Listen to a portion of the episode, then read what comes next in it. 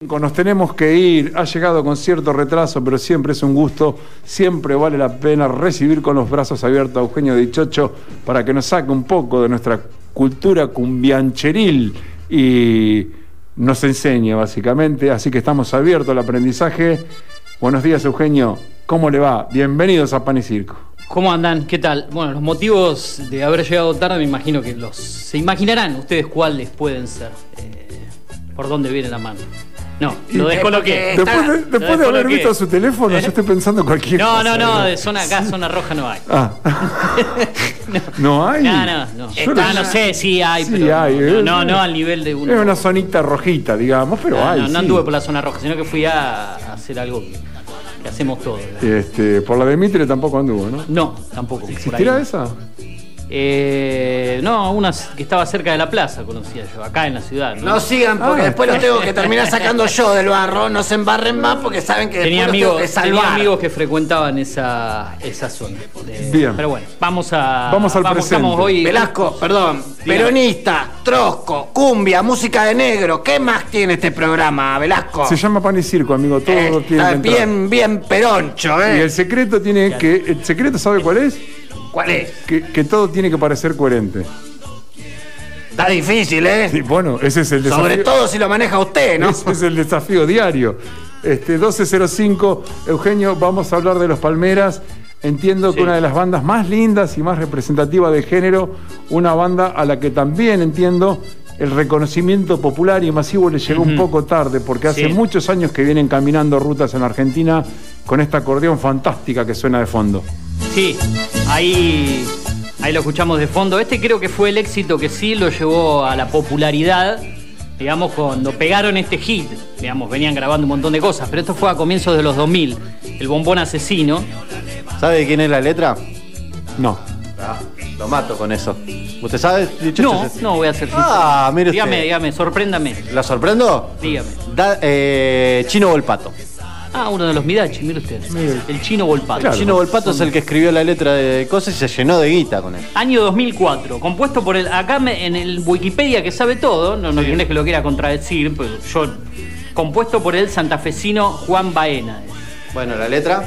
La canción tuvo amplia difusión en las radios y más de 500.000 descargas de ringtone, en ese momento era popular el Ringtone. para el celular. Eh, eh, 2004, o sea que ya tiene 18 años. este A ver, eh, todo bien con los Palmeras, pero ni en pedo pondría como rington esta canción. No, eh, decís por éxito, por, eh, digamos, clásico de, lo- de los Palmeras. Sí. No, no, hubo un montón. Hay- hay- un montón hay algunas más Lo que pasa es que yo, digamos, para cerrar, eh, traje algunas cortinas ahí para Pipa que, que se las envié.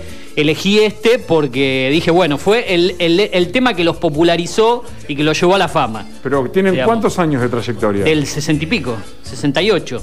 Bueno, nacimos juntos a los Palmeras. Ni lo sabía la puta madre. 68 nació el grupo y siete años más tarde aproximadamente eh, hubo Cacho. cambios de vocalistas y Cacho llegó en el 78, el año del Mundial precisamente. Cacho Mire usted. quien le da la impronta definitiva Sí, a la con, banda, con ¿no? su voz, y, con su voz característica y demás. Igualmente Marcos Camino, digamos que es eh, digamos el, el- el- el que maneja digamos la, la parte musical, eh, digamos El, el creativo el- musicalmente, ¿no? ¿El quién es el que toca el acordeón? Sí, como la semana pasada hablábamos en Amar Azul, digamos, eh, que tenía, digamos, el artífice. eh, Gonzalo Ferrera, acá Marcos Camino es, eh, digamos, el, acordeonista, el, digamos, el, el- el capo de la banda en la parte musical. Después la voz, eh, siempre. Es, es como también otras bandas. La Nueva Luna es el mago, digamos, el que ponía la guitarra, digamos, y demás. Y el, y el chino la voz. Siempre hay un músico Siempre que hay un músico que se destaca. No en todas las bandas. Bueno, en Sombras pasaba con Juan Zapana, el creador de la banda, el tecladista, uno de los músicos, eh, aparte de todos los formadores, y Daniel Agostini en su momento la voz. Siempre hay uno, digamos, que es el, el, el que le pone la, la música y, y demás. Pero bueno, Esto pasaron sí es muchos considerado auténtica cumbia santafesina. Sí, sí, sí. No Con- hay discusión. Con acordeón, digamos. Con acordeón. Con acordeón porque nosotros hablamos de, con guitarra con los del fuego, por ejemplo, los lamas, los del bohío. ¿Esto es más al norte de Santa Fe, por Reconquista, por aquella zona? Eh, precisamente donde nació la banda, si yo no me equivoco, es en, en la capital, digamos. Santa Fe. Eh, Marcos Camino estuvo seis años antes de, de la llegada de Cacho Deicas en el 72 y la banda se había formado en el 68, como decíamos. En la ciudad de Santa Fe, sí, sí, estaba buscando el dato, son de la ciudad de Santa Fe capital, todos hinchas de Colón prácticamente. Hay un video este, precisamente previo a un partido de Colón que yo cada vez que lo Claro. veo este, me conmueve. No puedo dejar de conmoverme con ese video, esa canción y ese estadio colmado. Ahí está.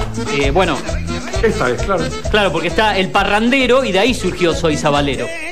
Esto emociona, viejo. Este es el parrandero, de ahí nace Soy Sabalero, ¿eh? Este es el original, mucho antes del bombón asesino, ahí lo dejamos un poquito. ¿eh? Por un rato de parranda yo me muero. Cada vez que llego al baile no me quiero ni perder. Un minuto hasta ver el amanecer. Cada vez que llego al baile no me quiero ni perder. Ni un minuto hasta ver el amanecer. Y ahora dice, Otra vez, otra vez. La culpa de todo la tuvo el vino. ¿qué pasó? ¿Qué pasó? Que yo he nacido negro y parrandero. Yo soy parrandero. Qué lindo término, ¿no? Parrandero. Fogonero. Parrandero. Parrandero es muy setentoso. Parrandero sí es un término muy de esa, de esa época. Este tema es de fines de los 90. Ajá. Vos fíjate que pasaron varios años hasta que después surgió el Soy Sabalero de fines del 2018, 2019, con la final de la Copa Sudamericana ante Independiente del Valle, ¿no? Claro que sí, el momento histórico. Exacto. Este, yo creo que es una de las bandas, o la banda, no sé, no tengo autoridad para Sí. decirla no, que es la mejor, pero sí la que a mí más me gusta. En general, de toda la cumbia. Sí, me parece que sí. No solo Santa Fe, ahí sí, está entre las top top. Lo que pasa que si vos te vas ante el gusto de la gente y demás, eh, quizá eh, el cumbiero por ahí, algunos son fan, fan de la Nueva Luna, dependiendo de la zona, otros de, de- en su momento de Damas Gratis, otros de Sombras. Eh, la, la movida tropical tiene varios subgéneros y varios estilos. Por, lo- por ejemplo, acá en Pergamino se escucha mucho cuarteto, eh, el, el toro Quevedo, acá es, es número uno, por ejemplo, si vos te vas a los bailes de Pergamino. Y si te vas a otra zona del país, por ahí, No. el toro Quevedo no pegas algo en, en- en particular de, de zonas de, de la ciudad de Pergamino, del noroeste bonaerense, en Junín, en toda esta zona. El toro Quevedo siempre está en los bailes. O siguen viniendo artistas como el Brujo Ezequiel a tocar acá a Pergamino. Que el brujo Ezequiel en otras partes del país, vos en Centenario prácticamente una vez por mes, una vez cada dos meses, el brujo Ezequiel era ¿Y de dónde siempre es el presente. Eh, también santafesino, cumbia Ah, santafesina. Estoy tratando de recordar y, y- perdón ante la audiencia que lo conoce tanto acá en esta ciudad, de qué banda surgió Ezequiel. Yo no sé si no estuvo en Trinidad también. Puedo Trinidad, equivocarme. alta banda, donde ahí claro. surgieron un montón de voces, como Uriel Lozano, como Leo Mattioli.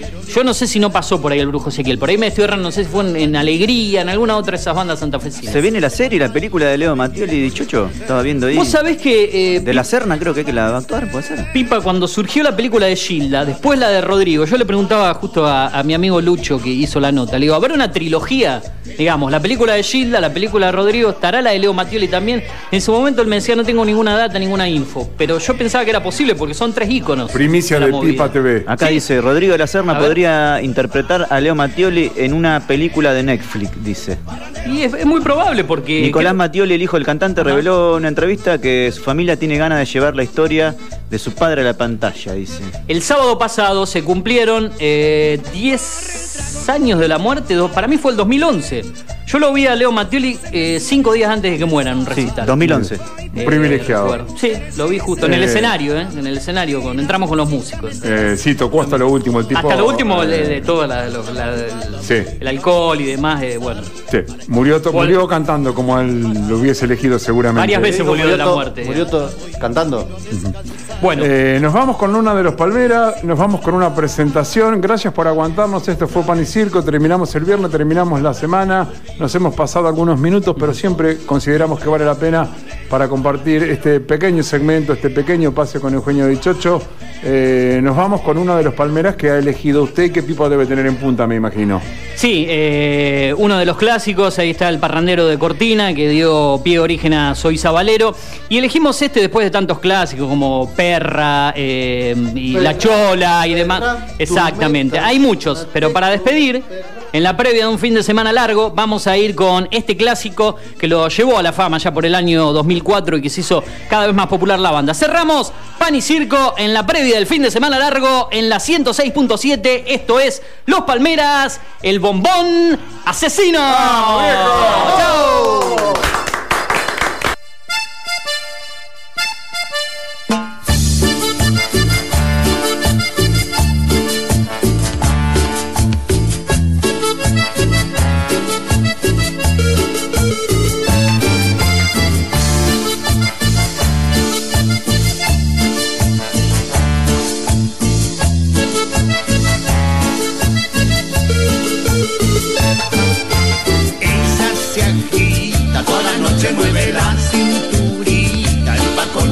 Pollera cortita, el meneo la levanta todita.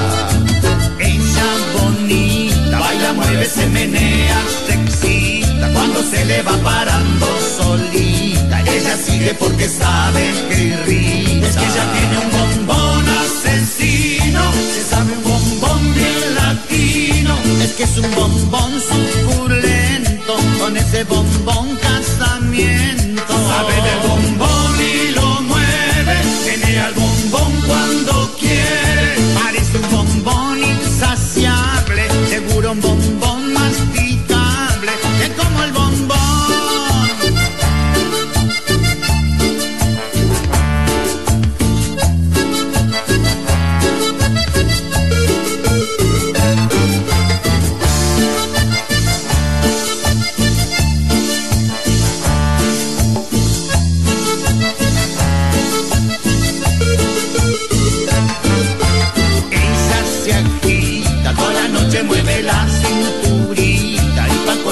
pollera cortita, el meneo la levanta todita.